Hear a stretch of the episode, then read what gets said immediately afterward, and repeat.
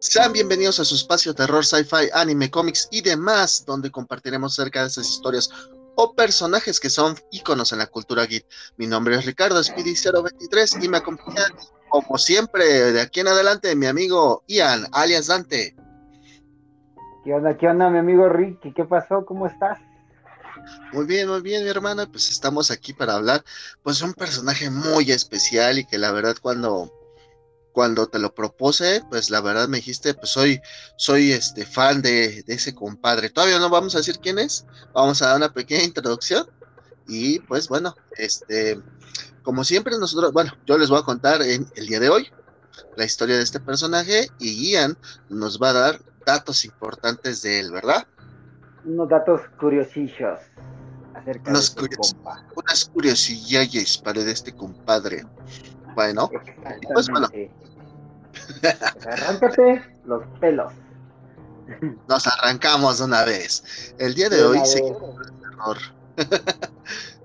el día de hoy seguimos con el terror y hoy saltamos a un personaje icónico de los años 80 uno de los que pusieron en alto las películas de tipo slasher. Es uno de los personajes más aterradores, memorables e interesantes que hemos podido ver en el género del horror, con seis películas en su haber, un crossover que le parte su madre a Avengers Endgame o, o Infinity War y un remake en el año 2010. Tiene una actitud de, y personalidad. De los primeros crossovers, de los primeros crossovers de, que han habido, que han existido, o sea, de los más geniales y los más icónicos del cine de terror. Sí, digo, podemos decir que la película es, un, es una mamada, pero pues la verdad fue uno de los primeros crossovers, como acaba de decir Ian. Sí, este personaje tiene una actitud y personalidad muy particulares, ya que es muy sarcástico y gusta jugar con sus víctimas. Y yo creo que aquí ya van a saber de quién estamos hablando. Su gran habilidad única de poder asesinar a las personas en el mundo de los sueños es uno de sus grandes poderes y lo que lo hace único. La apariencia física de este personaje se ha mantenido en gran parte consistente a lo largo de la serie de películas. Lleva un suéter a rayas rojo y verde, un sombrero de ala marrón oscuro, su guante afilado en la mano derecha, pantalones negros y botas de trabajo desgastadas. Su piel tiene cicatrices de quemaduras y carece de cabello como resultado de ser incinerado. Entonces aquí redoble de tambor. ¿De quién crees que estamos hablando, Ian? Este, no, lo sé, no lo sé. Déjame pensarlo unas dos horas. ¿Unas dos horas? Eh, Jason. Este, Michael Myers, no. no, no, no. Eh, Chucky. el Chucky. No. Pennywise. No. Mi tía. no, tampoco. Ah. miedo. Ah, no la conoces. Pues bueno, mi hermano, hablamos de Frederick Charles Krueger, mejor conocido como Freddy Krueger, quien es, para los que viven debajo de una roca, un asesino legendario serial y el principal antagonista de la franquicia de Pesadilla en la calle del infierno. Cuéntame, Ian, ¿tú cómo lo conociste? Pues bueno, Rick, eh, me fue desde que yo era muy pequeño, mi tío me, prácticamente me obligaba a ver películas de terror, de Chucky, Jason, este, y pues quién, quién más, ¿no? Sin más, el señor Freddy Krueger, del protagonista del día de hoy. Eh, la verdad, no manches, desde los seis años me traumé. Pues sí, imagínate, compadre, tu tío obligándote a ver películas y con visitas nocturnas. Pues sí, es aterrador. Por eso me daba miedo, o sea, que digas que no, no. Bueno. Sí, pero este, no, tío, este, mejor vemos una película. mejor The Nightmare of Elm Street. o La pesadilla en el infierno. La, ajá, la calle del infierno le pusieron aquí en, en México y creo que en toda Latinoamérica, la verdad, pues, pues Elm Street, pues es la calle donde él vivía y no, no tiene nada que ver con el infierno, ¿no? Pero bueno, vamos a empezar. Pues vamos casi, ¿no? Porque si es un personaje salido de, de la, del infierno, ese carnal, porque pues... Ah, pues sí, sí, sí, la verdad es que... Ponte, a pensar, ¿no? O sea, fue quemado, regresó y asesina en los sueños, güey, o sea, ¿Qué, qué mejor skill range puede, puede tener, no? Exactamente, este, ¿cómo se llama? Digamos que, pues sí, proviene del infierno y yo creo que, que después de ver la película, los, los, ¿cómo se llama? Los del doblaje decidieron ponerle, en vez de Elm Street, ¿sabes qué? Ponle calle del infierno, porque pues este compadre se nota que viene del Averno, ¿no? Sí, pero pues imagínate, eh, se oye mejor que las flipantes aventuras de Farruk, el asesino de los niños, ¿no? O sea... El asesino de, las, de, las, de, los dedos de gancho. el flipante asesino, ¿no? O sea, no. No, no te voy a usar ondas vitales o cosas así, ¿no? Algo así, Sí, sí, sí. Así está, nos quedamos con pesadilla en la calle del infierno. Y pues bueno, mira, la historia de este compadre se remonta a los años 40. Recordemos que la primera película sale en el año de 1984 y de ahí se establece la cronología de los eventos en las diferentes películas que salieron. ¿Vale? Entonces, bueno, en los años 40, durante, fíjate, fíjate nada más esto, dice, durante la Navidad de inicios de la década del 40, la Navidad. Entonces estamos hablando de que es Navidad, ya todo el mundo se quiere ir a casa, como cuando estábamos en el call center, que ya estábamos contando los, los minutos para que nos dejaran salir y no perder el, metro. Así mero estaban estos compadres, yo creo, eh, porque cometen un error increíble. Mira, fíjate, dice, una joven monja llamada María Elena, conocida como Amanda Kruger antes de entrar a la orden, fue encerrada accidentalmente en la división de criminales de mentes del hospital psiquiátrico Westing Hills, donde colaboraba como enfermera. O sea, se... Oh, ajá. Ajá, o sea, eh, ella estaba ahí. Ella estaba colaborando como enfermera, o sea, obviamente tenía que haber un registro eh, como aquí, ¿no? Cuando entras al seguro, te registras y dices, ah, pues voy a tal consultorio, ¿no? Ya, oh, pues este, checo mi turno, ¿no?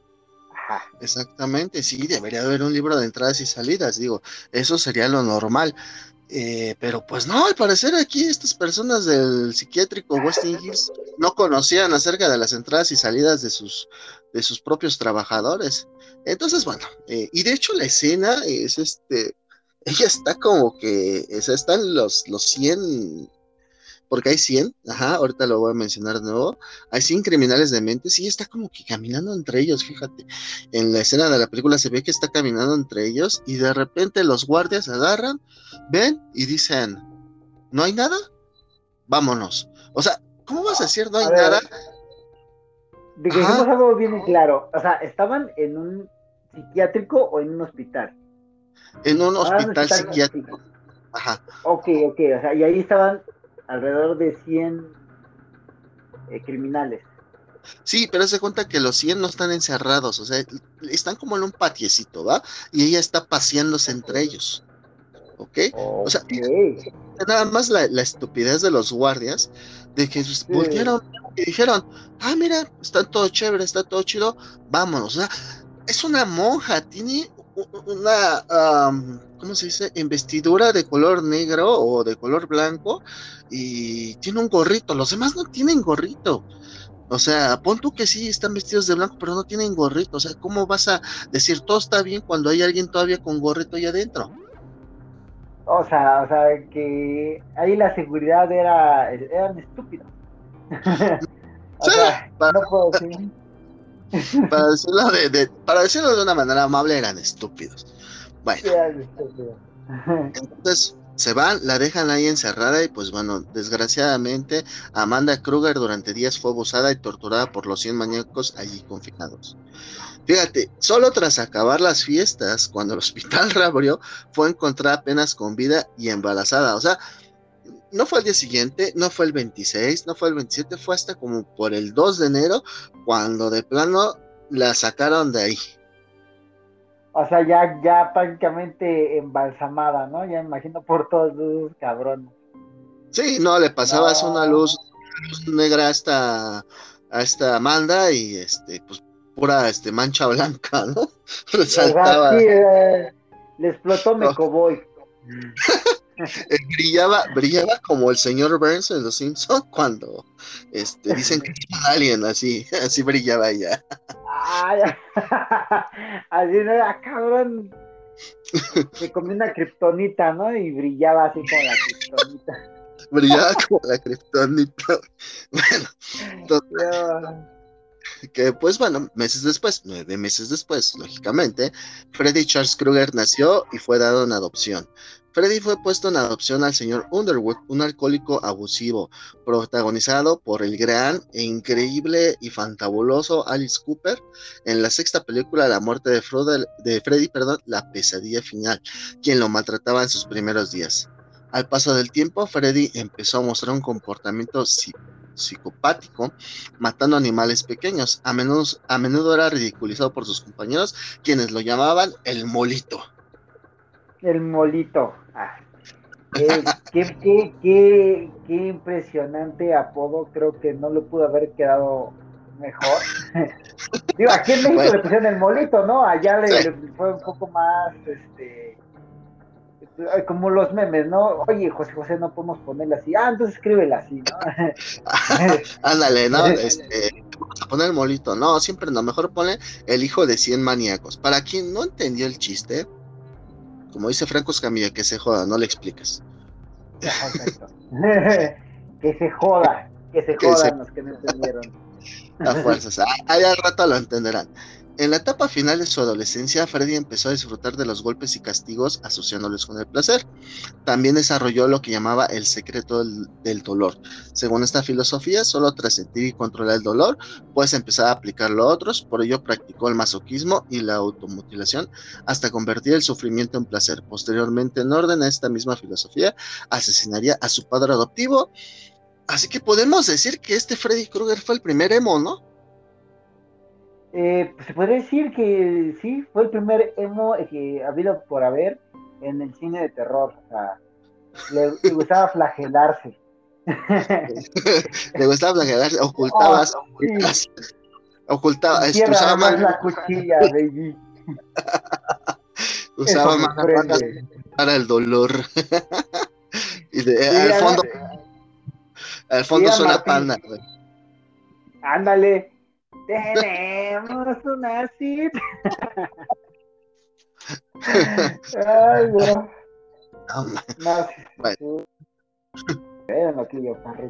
Era aquí el Freddy, el Freddy Krueger, el precursor de los emos en el cine. Y pues bueno, una vez pues ya adulto, aunque tú no lo creas, mi estimado Ian, mi estimado Dante, Freddy se casó con una mujer llamada Loreta, con quien tuvo una hija llamada Catherine, que aquí, pues, Dante, quiero que recuerdes este dato muy importante para el futuro de Freddy, ¿sale? Eh, acuérdate, se casó, tuvo una llamada Catherine, ¿va? Va, va, va. Muy bien. Va. La familia Kruger vivió en la casa de la infancia de Fred, en Elm Street 1428, Freddy trabajaba en la central eléctrica local y en la caldera de la central había capturado a más de 20 niños del vecindario y los había asesinado. La policía no pudo resolver el caso, mientras los periódicos lo apodaron el acuchillador de Springwood. Springwood, bueno, es la ciudad, hay que recordar, hay que ponerse en claro, Springwood, la ciudad donde pasa esto, ciudad ficticia donde pasa esto, y Elm Street, la calle donde ellos este, vivían, ¿vale? Vale. Bueno, Catherine era aún una niña cuando los niños del vecindario empezaron a desaparecer y ser encontrados muertos. Poco después, Loretta se dio cuenta de que en el sótano de la casa, Freddy tenía un cuarto secreto donde guardaba diferentes herramientas de tortura, recortes de diarios, versiones de guante, entre otras cosas. Aunque cuando él la descubre, le promete que no le dirá nada a nadie, Loretta es asesinada por Freddy en frente de su hija, a quien Freddy intentó convencer que había castigado a Loretta por inmiscuirse en su trabajo especial, por lo que no había necesidad de hablarlo con otros. Sin embargo, la pequeña habló lo que puso en la mira de la policía y sus vecinos, pues a Freddy, ¿no? Ajá. Vale. Ahora vamos a lo, a lo, a lo interesantón de, de todo esto porque pues aquí vemos como por tecnicismos judiciales, pues nuestro Freddy sale bien librado de esto, ¿va? o sea, no, no, solo los guardias son idiotas, sino también toda la policía son idiotas, ¿no? O sea, ah, porque... Mal. No, le, está, le, está, le, prácticamente le están confesando que fue ese güey el que mató a todos. Y, ah, no, fíjate, por, la verdad no me queda claro.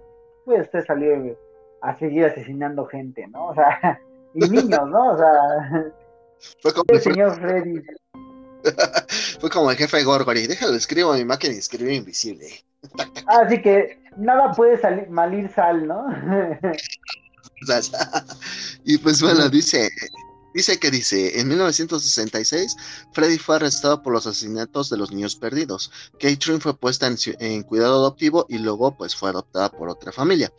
Debido a que la orden de allanamiento no fue firmada correctamente, todas las evidencias se descartaron, siendo Freddy liberado en 1968.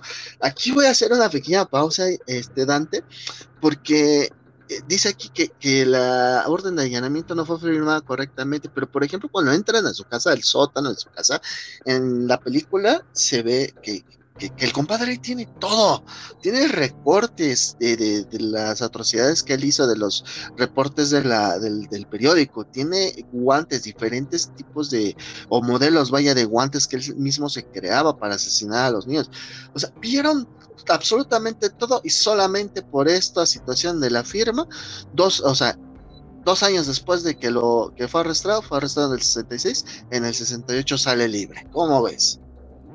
O sea, no, déjame pues, a ponerte en contexto.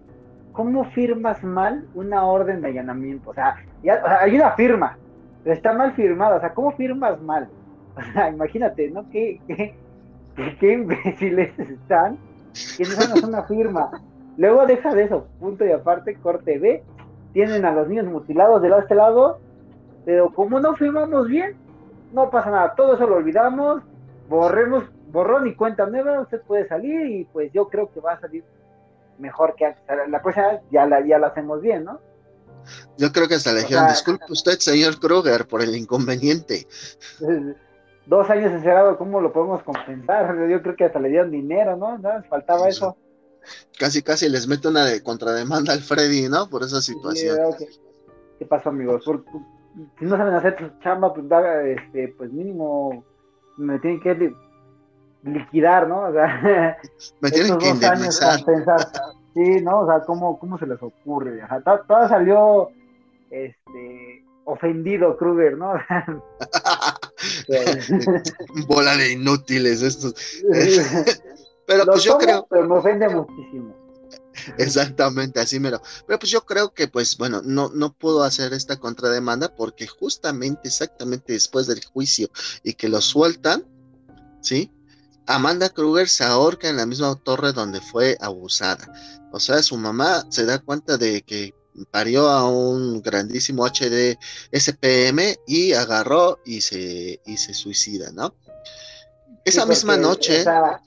después de que te violan 100 güeyes y te torturan, no es motivo de suicidarse, hasta que tú te das cuenta que lo, que salió de esa violación es malo. O sea, ahí sí ya. Eh, ah, ah, ese es el, fiebre, ¿no?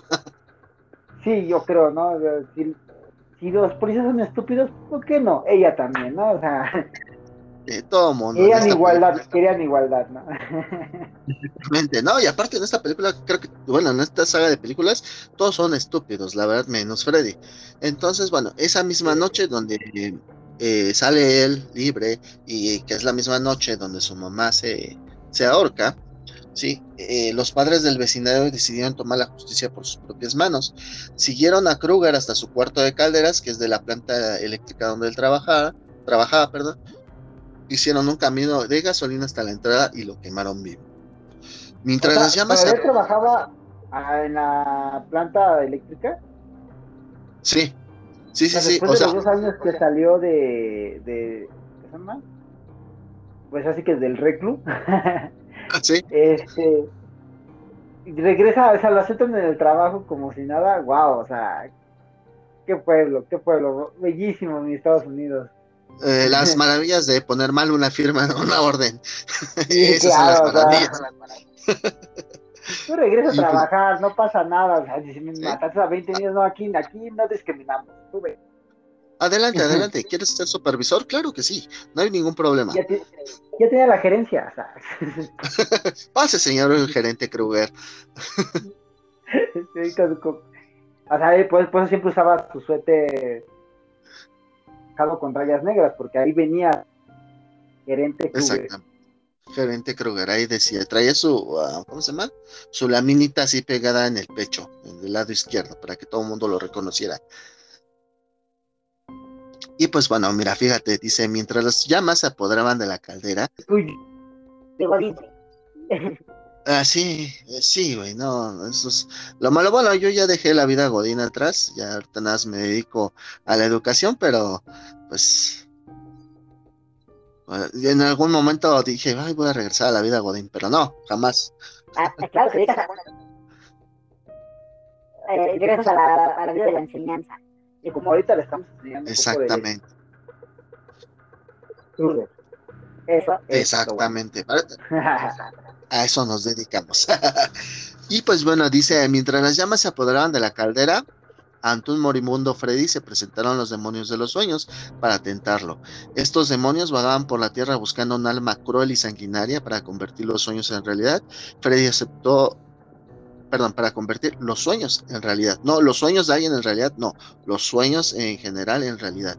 Freddy aceptó su oferta para ser eterno. La gente que ajustició, ignorando en lo que se había transformado y creyendo que todo había acabado, llevó los restos de Freddy al cementerio de autos Penny Brothers y encerrado en el maletero de un viejo Cadillac rojo, negando a su cadáver la oportunidad de descansar en paz en suelo consagrado, evitando así uno de los pocos métodos que podrían haber evitado su transformación o al menos que se volviera tan poderoso tan poderoso. Kitchen fue adoptada por otra familia, no voy a decir el apellido de la familia porque vamos a hablar de eso más adelante, llevada fuera de Springwood y sus registros se borraron. O sea, la hija de Freddy jamás existió en Springwood. ¿Sale? Va, eso me late. Hasta, hasta aquí pues podríamos decir que eso es como el origen de Freddy, el que pues ya de por sí en vida era un maniático que asesinaba a niños y pues bueno, el, el, el, volverse supernatural pues fue gracias a, a, unos demonios que son los demonios de los sueños. No vamos a resumir las seis películas, no las vamos a resumir, pero sí podemos hablar en general de las, de las atrocidades que cometió y las personas a las que se enfrentó, sobre todo las personas que se enfrentó, porque hubo unos que sí le plantaron, eh, le, plantaron cara al tú por tú a este Freddy Krueger. ¿Vale? Porque de por sí, como. pensar, ¿no? O sea, estás en tus sueños y no sabes, o sea, tú no te sabes defender en tus sueños. Entonces, eh, por ejemplo, yo en la pues en la primera película eh, fue así como un boom, el que diga, ¿sabes qué, güey? Pues, no mames.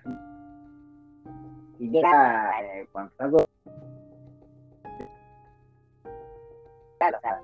Y como él te está matando en los sueños, así, así te está marcando el, el así como que dices, güey, ya no quiero dormir. O sea, sí, exactamente. Qué, bueno era el cine de antes que, te decía. Sí. Que te metía como ese tipo de conceptos. ¿Cómo se, o sea, ¿cómo se plantean a, a una persona que... Exacto, entonces están, están muy cabrones. Y por ejemplo, ya dices, bueno, ok, la gente, ¿qué más, ¿qué más juego le pueden sacar? Ah, pues encontraron a gente que se pusiera el tú por tú en los sueños. Que sabe manejar los sueños. Y eso estuvo muy padre. Exactamente. no, no, no, no se sacaban las cosas del. Como ahora, ¿no? Directamente del as. Este. y, te terminan haciendo como. Va a hacer una referencia a una película. Es terror y al final terminas con mucho amor. O sea, dices. Eh, con el poder del amor. Con el poder del amor. Como fe. Exactamente, así mira, ¿no? Sí, ya sé de qué película me hablas.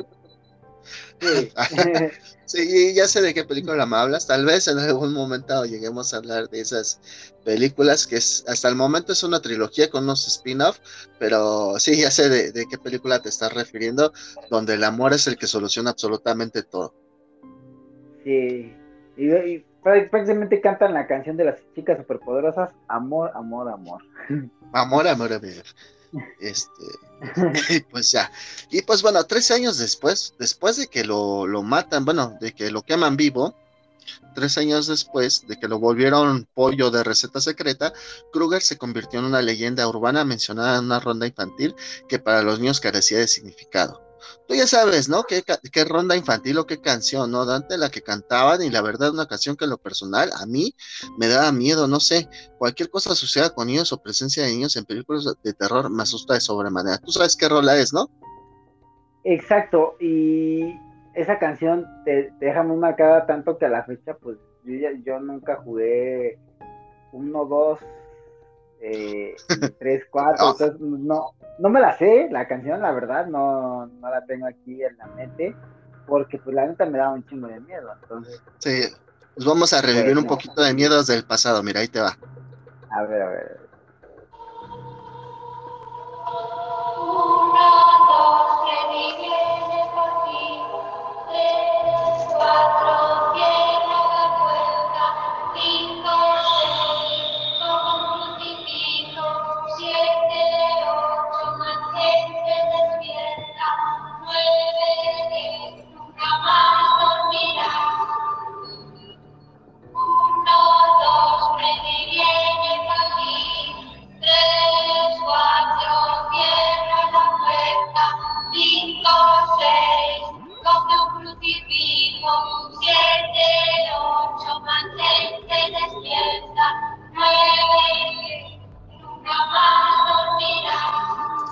Ahí está, ahí está. No sé si recuerdas un poco tu infancia, mi estimado Dante, de cuando escuchabas esa canción.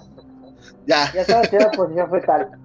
Ya estaba tirado en posición fetal, llorando, tuve regrets y ya estaba.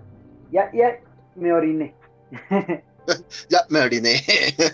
me oriné. en vez de llorar, me, me oriné. me oriné del miedo. No, pues no, no, no crean que es como el Jaime Duende, no, o sea, nada más nos da el miedo. Ah, ok, ok, ok. Sí, porque si no nos cobran copyright, ¿no? De, de, de, de Jaime. del Jimmy. Del Jimmy Goblin. Jimmy Goblin. pues bueno, continuando con nuestra historia, los padres de Spirit recordaban en silencio los eventos de la década anterior, mientras sus hijos ya eran adolescentes. A finales de 1981, los adolescentes de Springwood, específicamente aquellos cuyos padres tomaron parte en el asesinato de Kruger, empezaron a morir de una manera peculiar mientras dormían. Lo que tú nos decías, el hecho de, dormirte y que todo lo que pasa en tus sueños afecta el mundo físico, pues es lo que provocaba el gran terror dentro de nosotros al ver estas películas de Freddy Krueger. O sea, se, regresó a vengarse. Es un demonio que regresó a vengarse. Sí, solamente, ahora sí que eso, eso fue lo único que hizo. Y es la premisa de la primera película. Ya después con las demás películas, pues ya se fue haciendo más grande todo esto, entraron lo de los demonios de los sueños, todo eso. Pero en realidad la primera película era eso, nada más era un espíritu que se quería vengar. Un espíritu que, maligno que entraba a los sueños de los otros, o bueno, en este caso de los, de los hijos de los que lo habían asesinado, y los, él los asesinaba como venganza mientras dormían. Y pues bueno, te digo, aquí la gente es estúpida. A menudo los padres ignoraban o rechazaban las historias de sus hijos, quienes decían haber visto a un hombre llamado Freddy que estaba atormentándolos en sus sueños. Mientras la víctima dormía, Kruger podía invadir y tomar el control de sus sueños, llevándolos hasta la muerte. Cualquier daño que haya realizado en sus sueños persistía en el mundo real, permitiéndole así cometer múltiples asesinatos. A menudo Freddy jugaba con sus víctimas, cambiando de forma y apareciendo de imprevisto, a menudo en la misma fábrica donde fue quemado. Sus poderes aumentaban a medida que más personas creían en su existencia.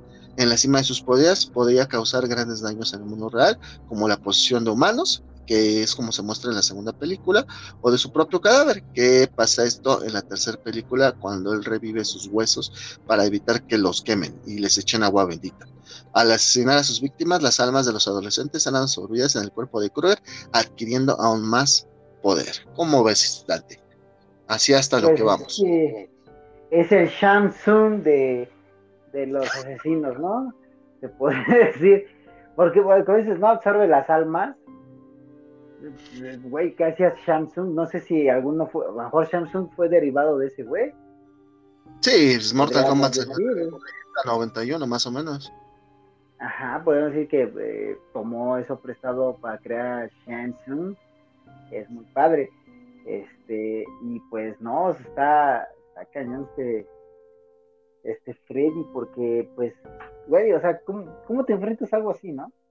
Aparte, Sí. en, la primer, en la primera parte, o sea, como, como dicen, ¿no? En la icónica, parece que él regresa a vengarse, pero en los hijos adolescentes de los papás que lo quemaron, ¿no? Güey, porque normalmente si te das cuenta, lo, normalmente los asesinos matan a adolescentes, porque aparte de que si los policías son estúpidos, los adolescentes son todavía más estúpidos. Entonces, como que es la forma, la for- dice, ah, pues vamos a matar adolescentes. Exactamente. los asesinos eh, como Freddy, un Jason, un Chucky, asesinan a adolescentes. Ujú. Bueno, aunque Jason lo hacía por, por otra situación muy diferente a la de Freddy, sí, y de hecho estas películas de slasher, uno de los temas que, to- que tocaba mucho era el, el sexo adolescente. En este caso, pues te decían casi casi que tener sexo era malo porque pues si tenías sexo era muy fácil que te fueran a matar porque pues eso era, es como una, es la formulita de estas películas de slasher, ¿no? La chica que es de pura virgen, entonces la, la que sobrevive hasta el final y es la que se enfrenta contra el antagónico, el malo de la película, y es la que lo vence. Entonces, eh, digamos que esa pureza es la que la hace a ella salir adelante. En cambio, aquellos que se drogaban, que tomaban, que fumaban, que tenían sexo, pues ellos no se podían defender. Esa era, era también como una pequeña formulita utilizada en todas las películas de Slasher, todas las películas, y sobre todo más con nuestro compadre Jason. Sí, porque pues eh, por ahí cuando hablamos de él, sí que ya tocara su turno, bueno, ese era uno de los motivos por los que él asesinaba gente en, en el Crystal Lake, en el lago Cristal. Y pues bueno, exacto, hermano. Y pues bueno, Freddy conoció cinco notables adversarios antes de su, entre comillas, muerte, ¿vale? Entre comillas, muerte. La primera, pues fue Nancy Thompson, protagonista de la primera película, hija de la familia que se muda a la vieja casa de Kruger, hija del comisario del pueblo, quien junto a su esposa participaron en el asesinato de Freddy. Fue la primera en conocer el pasado de Kruger y la primera en derrotarlo. Vuelve en la tercera película para ser asesinada por Freddy, que había tomado la forma de su padre. O sea, Freddy toma la forma de su papá de ella y aprovechándose de esto, de ese pequeño loop, la asesina. Después tenemos a Jesse, Jesse, perdón, Jesse Walsh, el único varón protagonista de una entrega de la saga. En la película 2, La venganza de Freddy, eh, sí, Freddy intenta entrar en el mundo real a través del cuerpo de Jesse. Con la ayuda de su novia, Lisa Weber, Jesse recupera el control sobre sí mismo y Freddy desaparece. The power of love, del poder del amor. El poder del amor. Sí, claro. Claro, y los perfecto. cariñitos, cariñitos podían, aquí también se puede.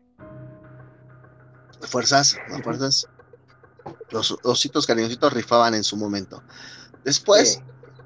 Kristen Parker, una chica con la habilidad de llevar personas dentro de sus sueños, aparece en la tercera entrega, donde es salvada por Nancy a costa de su propia vida. Sí, así es, Nancy, la heroína de la primera película, muere. Insertar canción SAT aquí, por favor. Esa canción sad de los caballeros del zodiaco cuando, cuando Ándale. Sí, ya. o cuando. Yoga, Yoga va a ver a su mamá a este, que, que ya está más, más más hielo que nada. Exacto. De hecho, por eso se conserva la mamá de de- porque pues, está en, en el frío, bueno, en, en- en- en el mar, pero pues el agua es súper. Cómo conservar las cosas, ¿no? Con el frío. Ah, sí. Pues por eso tenemos refrigerador. Yo creo que por eso tienen el corazón frío las mujeres, ¿no? Para conservarse para conservarse. Por eso ellas envejecen este, me- eh, menos rápido que los hombres. Son, son más longevas por ese aspecto. Son más longevas.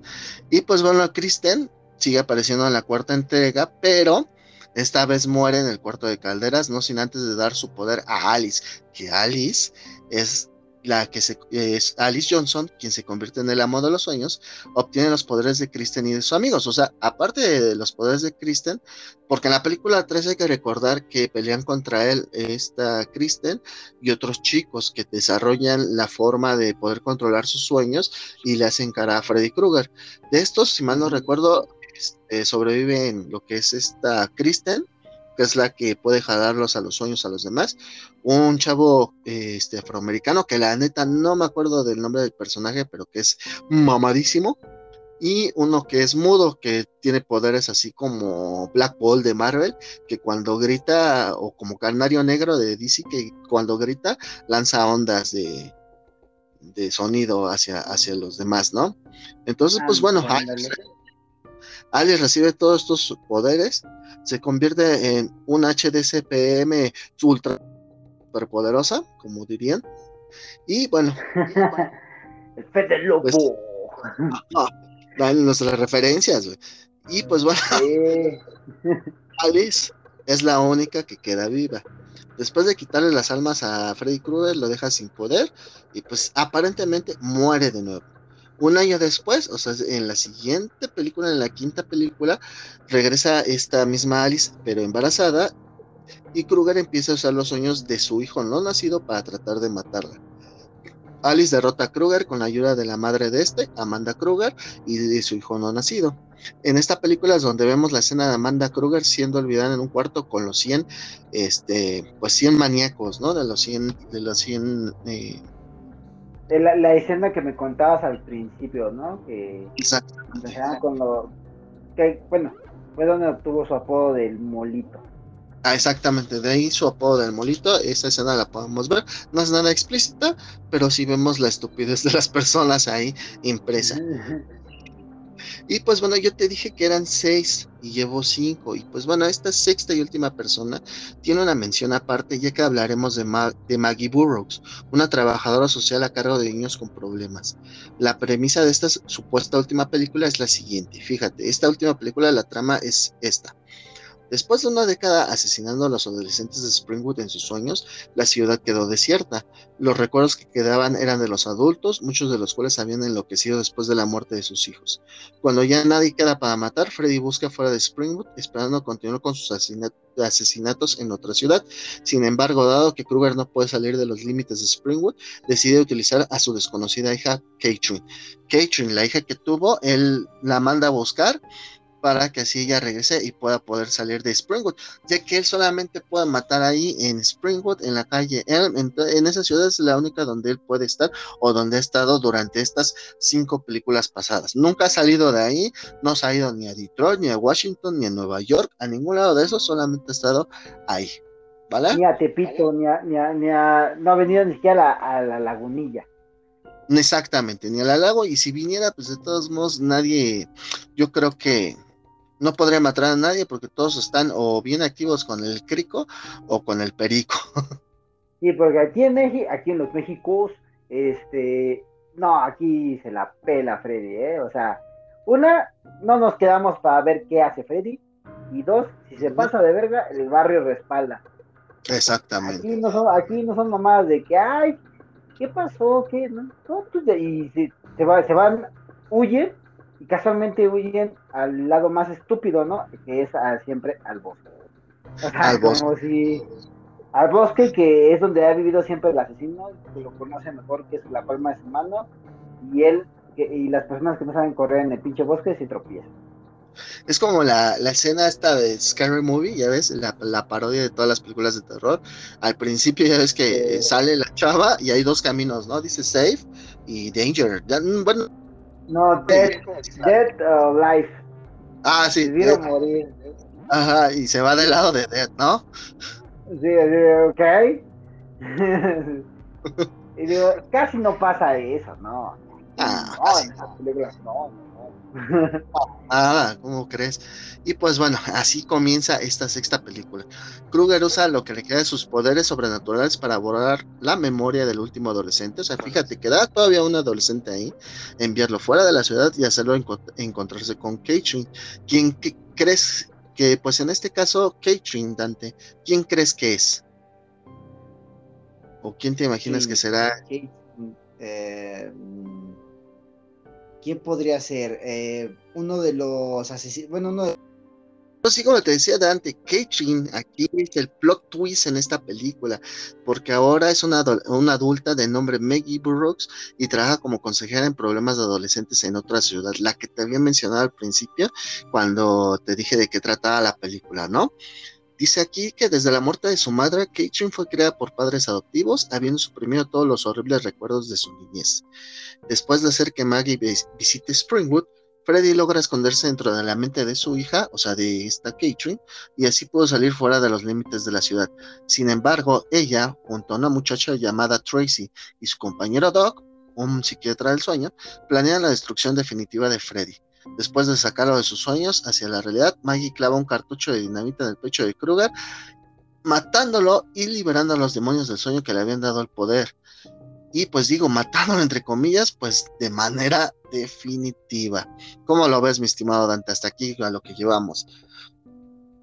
Pues, mira, es que, bueno, tú lo, bueno, lo mismo sabes, ¿no? Este Freddy no lo puedes matar, porque él vive de los sueños, o sea, él nada más necesita con que alguien, alguien tenga un recuerdo de él, para que él empiece a generar poder, y al momento de asesinar, él asesina para que no lo olviden y recuerden que él existe y que le tienen que tener miedo, entonces como que una muerte definitiva no la creo, no la creo.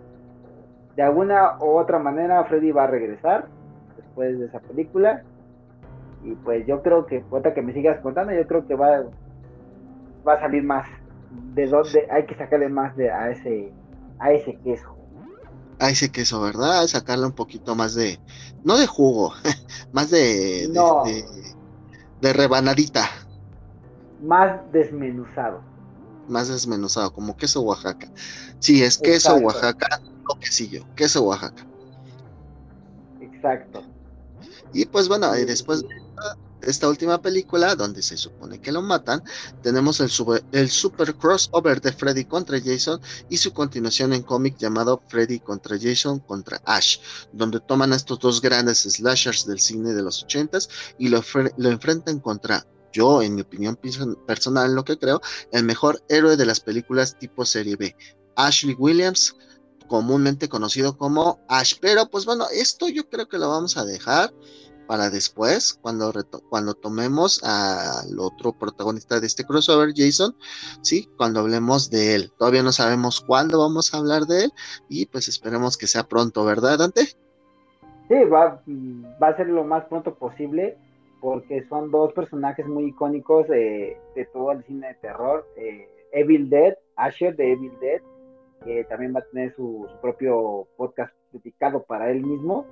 Exacto. Eh, el Jason también va a tener dedicado para él mismo. Estos crossover eh, son prácticamente por un fan service para, pues, para todos los que queremos verlos juntos, ¿no? El crossover siempre fue de Freddy contra, contra Jason, queríamos ver cómo se daban en la madre y lo tuvimos. Digo, no fue lo mejor que pudieran haber hecho, pero pues bueno. Digo, es algo divertido, fue, fue algo divertido de ver. De hecho, no sé si te acuerdas dentro de las promociones que realizaban de la película, los pusieron cara a cara como a los boxeadores o como a los peleadores de la UFC, con así en Perfecto. una tarima Ahí y todo. se hicieron, men, acá, sí, se empujaron, yo lo vi, yo lo vi. Me, me contó un primo, te lo juro. Pero- Pero sí, entonces los tenemos así, lo vamos a dejar para después. Y pues, pues como yo mencionaba, pues tú eres un gran fan de Freddy Krueger y de sus películas, ya que tu tío, pues tú con tu tío las veían juntos y pues se volvió uno de tus personajes favoritos a pesar de que te da que te da mucho miedo. Y pues bueno, carnal, ahora sí arráncate de los pelos y date grasa para darnos tus datitos de Freddy Krueger. Hay, hay unos datitos muy, muy interesantes, fíjate, que estaba viendo, eh, cómo eh, eh, la persona que le hizo la cara a Freddy, o sea, que fue la que lo caracterizó, lo maquilló y todo, ¿sabes en qué se, en qué crees que se haya basado para sacar esa cara quemada, con cicatrices, con, ¿cómo se llaman estos? Cuando te quemas, este, ámpulas y todo eso, ¿en qué crees que se basó? No, pues este. En carne molida. No. De hecho, él no tenía ni idea cómo, cómo, iba, cómo iba a caracterizar a, a Jason y, de, y ese día... Pues, A Freddy, a Freddy, a- perdóname, a, a Freddy Krueger, perdóname, se me fue la onda, estoy pensando de- en el cómic. El otro. estaba, estaba pensando el que tiene el machete más grande. No, este... no, pues estaba comiendo una rica pizza Y pues de si no me acuerdo es de pepperoni. Y estaba bien pizza cómo estábamos. Los lados, y todo eso con, con eso. Y en eso se basó para sacar toda la cara de Freddy. Además Órale, eh, por ejemplo tú tú recordarás este eh, la escena bueno de las escenas como post créditos de la primera película de, de Freddy que supuestamente pues Nancy ya va bien feliz que derrotó a, a- Freddy pues, va en su carrito y de repente Ajá. sale la mano de Freddy de un cuadrito mierdero de la puerta Ajá. se lleva a la mamá a la mamá de Nancy Sí, sí, sí, ¿Y sí, sí, me acuerdo bien. esa- eh, te pones a ver esa escena eh, utilizaron un, un globo una muñeca inflable para hacer esa escena Oh, ah, ok, al momento ok. que la agarra para absorberla tú, o, sea, o sea, se ve lo- si tú te pones a verla detalladamente a- antes no te das cuenta porque era una escena muy rápida pero ahora si tú te das cuenta y ya que sabes este dato lo puedes ir a checar toma a la mamá y la jala y se ve cómo se va, se va desinflando cuando al momento que la jala Ah, o sea, no, es una muñeca inflable. es una muñeca inflable, obviamente la vistieron como la mamá, pero como es una creo- escena muy rápida, para absorberla. Al- Otra al- yo, de creo que. Ajá. yo creo que al pervertido del set le dijeron, oye, este, ¿no tendrás por ahí una muñeca inflable? Pues, claro, dime cuál modelo quieres, ¿no? Y abre el, el ropero y salen como 20 mil esas muñecas, ¿no? Sí, le dijo, oye, ¿no tendrás una muñeca inflable? Ah, no, sí, revisa el cajón, hay unas dos o trescientas. Este, elige la que quieras. Después de que ya la... Pues, así, eh, esa muñeca la debían de haber utilizado con la mamá de Freddy, pero bueno, utilizando a la mamá de Freddy. otro, otro datillo ahí de la primera película, la- hay una escena que, pues, ahorita ya en esos tiempos dices, no, pues, pues, la, pues, se puede hacer sin problemas, pero en esos tiempos, eh, la, la escena donde mata al novio de, de este, Ah, que lo absorbe, ándale, que lo absorbe al Johnny Depp, que el- al Johnny Depp, ah, A Johnny que absorbe, anda, Johnny, no, este, ¿cómo? Este, lo absorbe a la cama y sale mucha Ajá. sangre. Esa escena Sí. para poderla hacer en estos tiempos, eh, lo que tuvieron que hacer, Lo tuvieron que pegar al techo. ajá, y al Ah, ok, y- ok, del o sea, techo, de la parte de arriba del, exactamente, del piso de arriba tuvieron que aventar con una cubeta la sangre que supuestamente era de, de Johnny. Y, y Oh, O sea, imagínate poner de cabeza todo un cuarto solo para una escena que dura, ¿qué te diré? ¿3, 4 segundos? Sí, no inventes, Ahora. no. O sea, está- estaba muy cabrón. O sea, eh, el proceso de caracterización me duraba de 3 a 4 horas.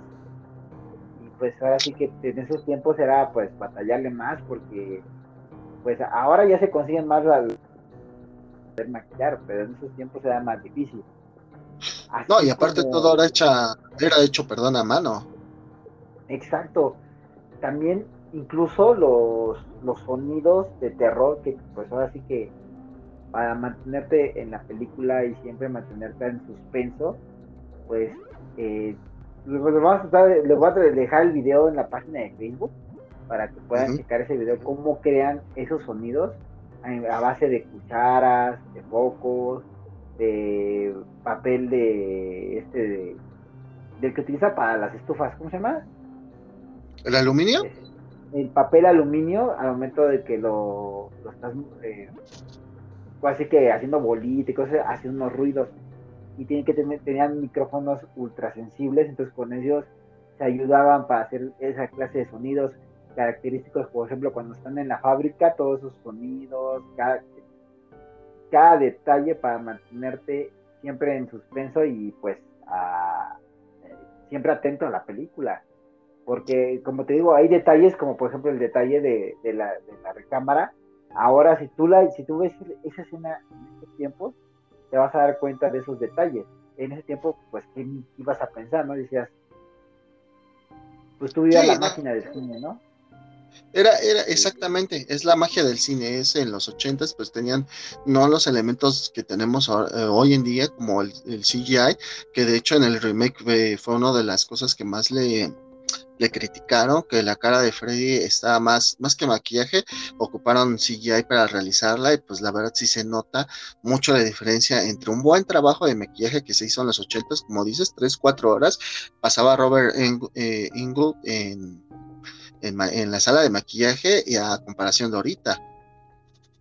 Exacto, o sea, esos detalles son así como que dices, a- ahorita en estos tiempos dices, wow, o sea, no tenían nada, no tenían lo que tenemos hoy para hacer, este, por ejemplo, un Avengers Endgame, eh, películas así de Avatar, cosas así que ya tienen más, este, pues ayuda con de una computadora, antes que pues si tenías que meterle coco para sacar incluso un sonido para mantenerte en suspenso. O sea, tú recordarás, por ejemplo, voy a meter esta película que me encanta mucho porque eh, en estos tiempos todavía escucho esta canción y Ajá. creo que la del exorcista no, no tiene comparación. Mucha gente salió de las salas hasta llorando, vomitando, o sea, quedó Sí, con un trauma. Ido. Pazuzu. O sea, ta- tan solo ahí te das cuenta del trabajo arduo de, de antes, que sí te, ya- no que ahora pues ya es este, pues todo es CGI, o sea, ya nada más hasta tiran un cuadro, pues hay películas de terror que ya no dan miedo, y ya dicen, ya, la- ya muchas personas dicen, no, pues es que, ¿qué película de terror veo ahorita? ¿no? Incluso tú, tú, por ejemplo, ahorita ya lo ves como muy bobo, pero por ejemplo la psicosis, este, o sea, tú no tienes nada, o sea, realmente para asustarte no tienen nada, o sea, nada más tienen los sonidos y todo lo crearon y te daba miedo y no miedo del, del de ahora, de que ya, ay, me dio miedo, pero pues ya en un rato ya se te quitó, no, eso te sugestionaba, te provocaban traumas, no, sabían hacer su trabajo. Sí, exactamente. O sea, había mucho detrás de cada producción, había mucho. Y pues también muchos trabajos y de gente especializada en los mismos. Exacto, o sea, y, y era para, tan solo para grabar una escena de 5 segundos, tardaban horas y decías, pues bueno, o sea, le echan, pero con todo al cine, a la magia del cine. Antes era más magia, ahorita ya es más, ya no es tanto hablamos de magia del cine, hablamos la computadora del cine. Ahora es la tecnología del cine, ya no es la magia del cine. Ya no es la magia de las tecnologías, efectivamente, Edgar, qué buena frase. Y pues Sí. bueno, ¿algún otro datito que tengas por ahí? Eh, pues no, o sea, yo siento, sí, ha de haber muchísimos más, eh, pero ahorita creo que son todos los que tengo en este momento. Ajá. Este, y pues no, o sea, nada, más que nada que recomendarles que vean estas películas, en- ahorita que es octubre, que pues echen este, esta saga tan bonita en un, en un sábado rico, un domingo, antes de ir a trabajar, para que regresen con todo.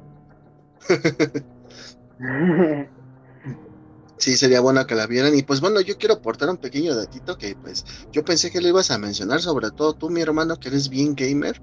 Digo, tú eres más gamer que yo, tú sí platinas los juegos, yo nada más los acabo. Eh, la aparición de Freddy en Mortal Kombat, ¿no? Ah, ah, sí, sí, sí, claro, o sea, y, y no solo en Mortal Kombat, o sea, tuvo varios juegos eh, para el NES, también para el Game Boy, hasta donde yo tengo entendido, o sea, esos juegos, pues, era niño, no tenía dinero, ahora en Mortal Kombat cuando salió, pues fue súper épico porque, pues, ¿quién iba a pensar que iban a meter a Freddy, no? Ya después en las siguientes entregas ya metieron más a Dead Space, a a, A Jason, a Jason, a Jason Borges, al Alien, o sea, El Alien. ¿ah?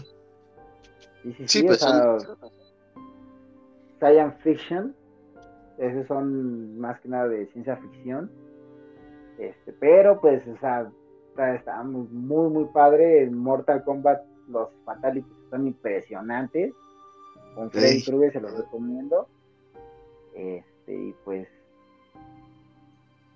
hay, hay otro, hay otro tema de que, bueno, ahorita ya terminando, cerrando con nuestro maestro. No, pues ya, adelante, adelante, da pie al otro tema. Este, ¿qué crees, amigo? O sea, yo siendo muy fan de los videojuegos y una de mis sagas favoritas, que ahora sí le van a respetar, van a salir una nueva película de Resident Evil, pero ahora sí van a sacar al, al Leon, eh, Leon, papacito Kennedy, y Chris, mamacita Redfield, Ajá. y Jill, mamacita Valentine. Le Y a Chris Pechos Parados Redfield. Es que, sí, ¿no? O sea, que, o sea viene el tráiler que sí van a meter la, la mansión Oswald y al Wesker Tástico.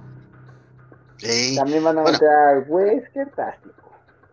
Al Wesker Tástico. Bueno, eh, entre paréntesis, este, para mencionar, bueno, el, el tráiler de Resident Evil Welcome to Raccoon City salió hace tres días, salió el día 7 de octubre.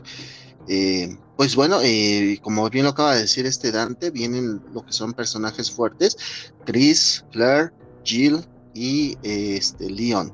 Son de los que alcanzamos a ver durante los durante el tráiler junto con Wesker.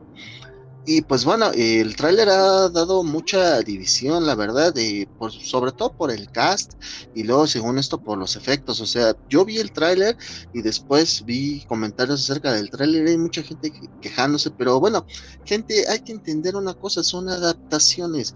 Una adaptación no es van a copiar co- total y completamente lo que tú tienes en el videojuego en la pantalla. Va a haber gente que la va a ir a ver que no sabe ni quién chingados o de qué trata Resident Evil.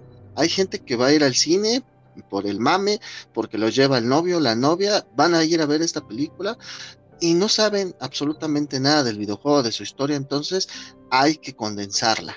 En este caso, pues las críticas más grandes que hay es acerca del cast, de, las, de los actores que interpretan a los personajes y de los efectos especiales. Entonces, pues no, no, no, no, no juzguemos algo antes de que salga. ¿No? Fíjate, Entonces, Fíjate, mi buen Rick, que Sí. bueno, yo, yo soy uno de esos, pero mira, es como tú dices, ¿no? O sea, lo criticas, pero lo consumes.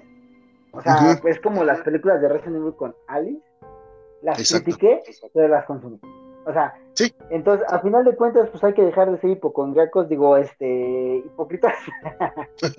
Este, hay que dejar de ser hipotenutas.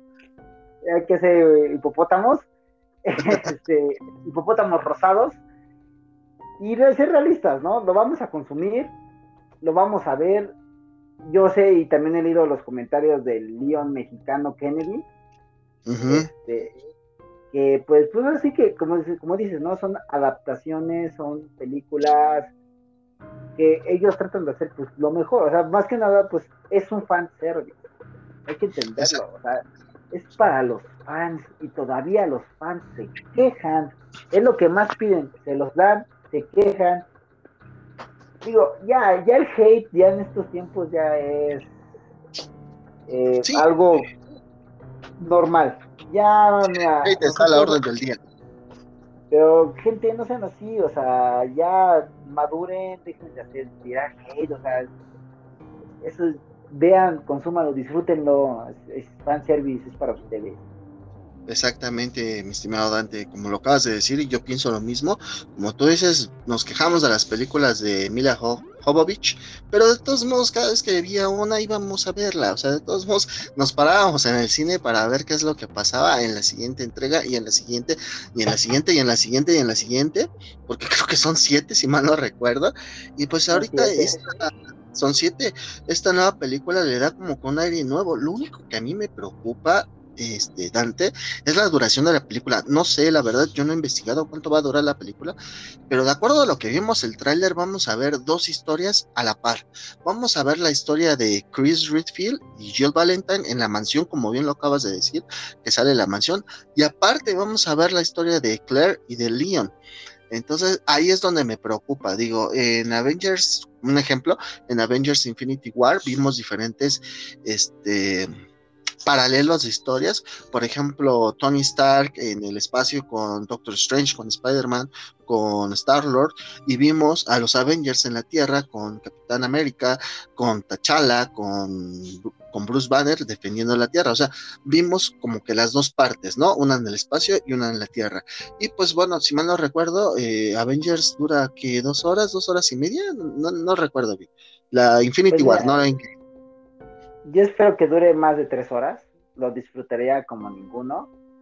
Sí. Este, La verdad no me molesta absolutamente nada.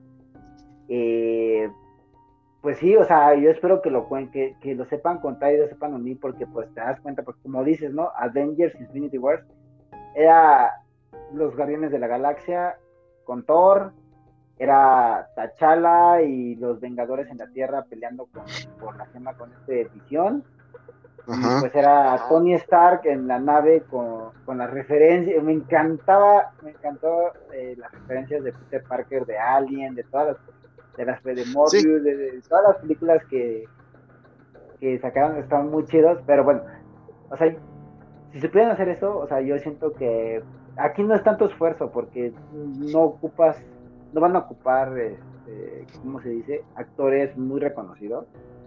Ujú. Entonces El único, fíjate, el único que conozco, o sea, que ubico así de vista es al muchacho este que le va a hacer de Leon, de Leon S. Kennedy, que es este Avan Gogia o Jogia o como se pronuncia, es el único que reconozco porque en algún momento llegué a ver la serie de Victorios de Nickelodeon y este muchacho sale ahí, también hizo una serie en Netflix que se llama Ghost Wars y él se sale como el protagonista y creo que hizo una de un emperador, de un emperador, de un este, de un rey egipcio, pero es al único, al único que la verdad yo ubico, y todos los demás para mí pues no, no los he visto, o si los he visto en alguna película, la verdad no los recuerdo muy bien. No sé si la Victor- de... Ajá, el ¿Este- que le hace este el que león. sale en Zombieland? Ándale, en la que, el que sale en Zombieland 2, sí, cierto, también sale ahí, güey. Que, Sí, sí, sí. que dice abrazos, no balazos, ¿no? O sea, Ándale, ese impresionante compadre. ese, ese personaje en Zombieland. O sea, me hizo reír muy cabrón. O sea, las referencias de música que, según yo las escribí, y era música ya conocida. Dices, ¿what? Mucho. No, pues es que es un mundo postapocalíptico donde ya casi no queda nadie que conoce a los autores de esas canciones y pues él se aprovecha de eso, ¿no? Y pues da risa porque pues, uno que sí conoce de, de ese tipo de cosas dice, ah, no mames, güey, eso no va por ahí, carnal. Es como Pero sí tenemos es- una anécdota, una anécdota muy, muy, muy cagada. Cuando fuimos a ver Ready Player One, ahí, espero, espe- espero que aquí nuestro amigo Owen se acuerde de eso. Y Ah, él, Ok, espérame, espérame, deja un paréntesis, tantito. Este, Ian tiene 31 años, yo tengo 39 años.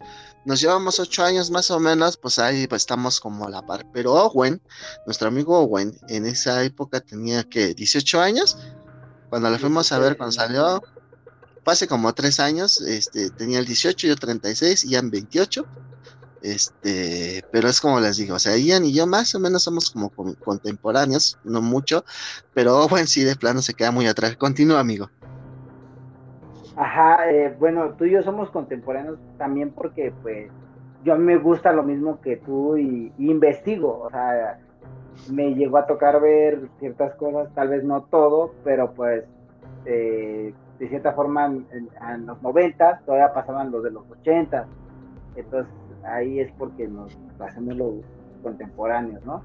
Y Owen, el, nuestro amigo Owen, pues no es que se ponga a investigar mucho. Está chavo, está muy pues, chavo, la verdad. Está, está, chavo, no le tocó y pues no le llamó tal vez la atención, no, no le tocó, así de simple. Y pues no entendía las referencias de, de mucha de esa película de, de Ready Player One, como los Gundam, la moto de Akira, este, y muchas referencias de ahí, no las entendía, y nosotros estábamos ahí explicándoles todo, cada aspecto. Es nuestra pequeña anécdota parecida a lo que es Zombieland 2.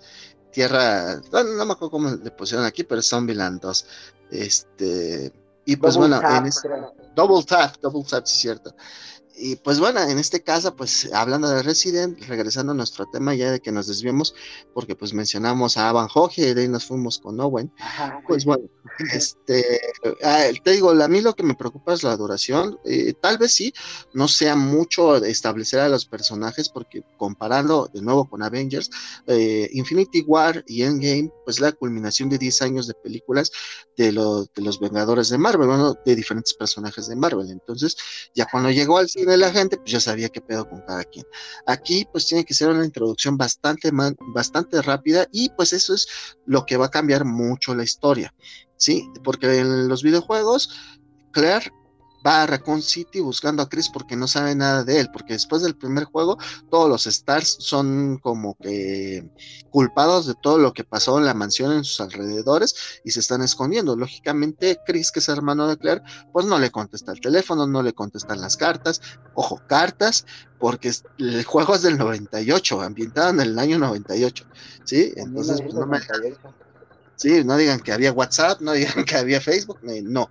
Entonces, este, esa es la premisa del juego, el por qué Claire va a Raccoon City. Y en este caso, por lo que yo entendí de la película, o bueno, del tráiler, es de que Claire ya eh, desde que estaban chavitos, ella eh, como que presentía, digo, era como una pequeña detective y pues estaba investigando qué era lo que pasaba con Umbrella Corporation.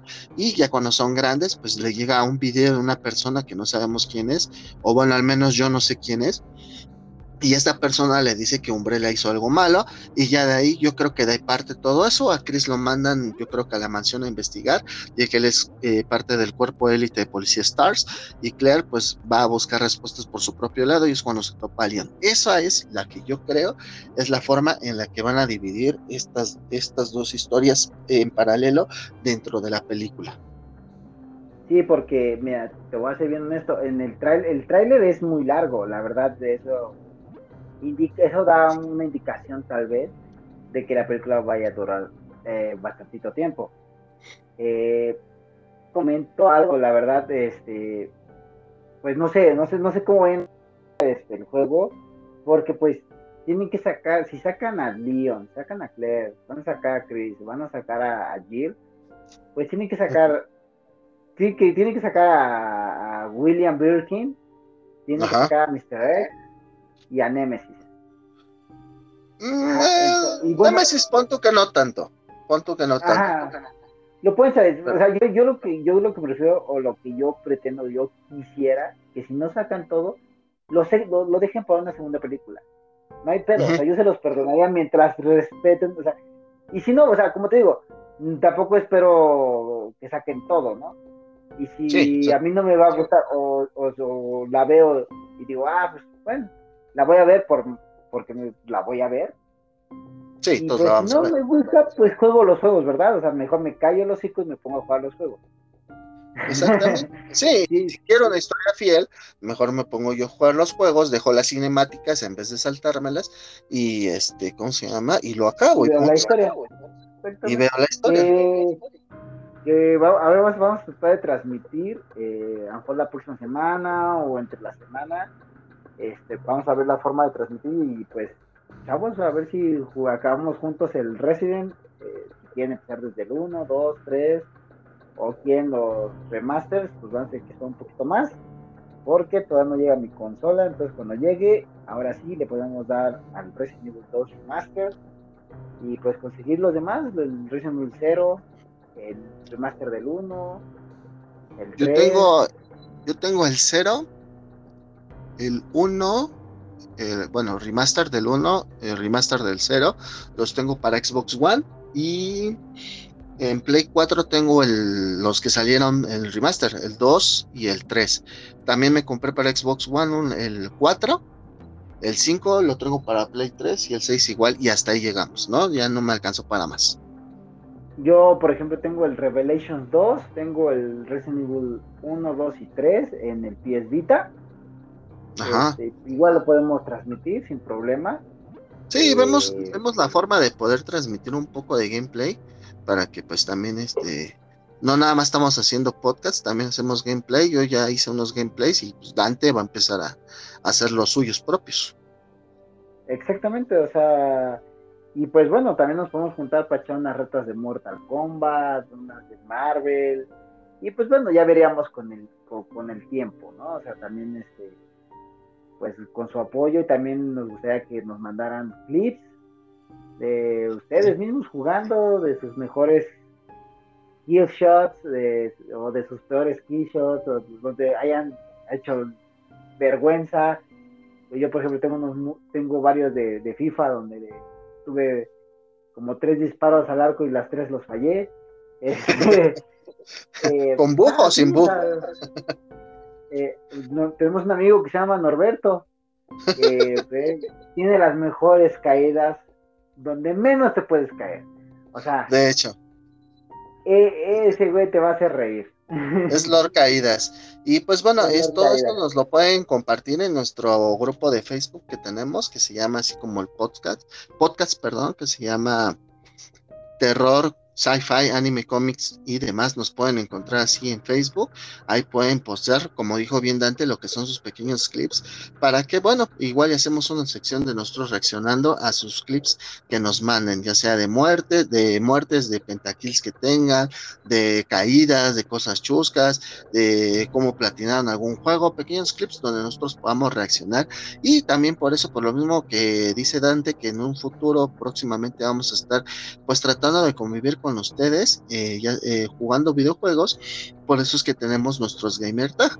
Entonces el mío es, es Speedy 023 y el de mi amigo Dante es Vulturín Dante, nada más, así que. a secas. Así Vulturín los Dante, estaremos. Los estaremos poniendo en nuestra en nuestro grupo de Facebook, en nuestra página de Facebook para que ustedes lo puedan ver. Y pues bueno, en este caso vamos a cerrar, pues ya hablamos de lo que fue Freddy Krueger y un poquito del tráiler de Resident Evil y nuestras expectativas hacia la película. Y pues bueno, Re- Freddy Krueger es un gran personaje, llegando a convertirse en un ícono de las películas slasher de los ochentas y permaneciendo hasta la fecha como tal. Espero de verdad que hayan disfrutado este, este segundo episodio, primero con Dante.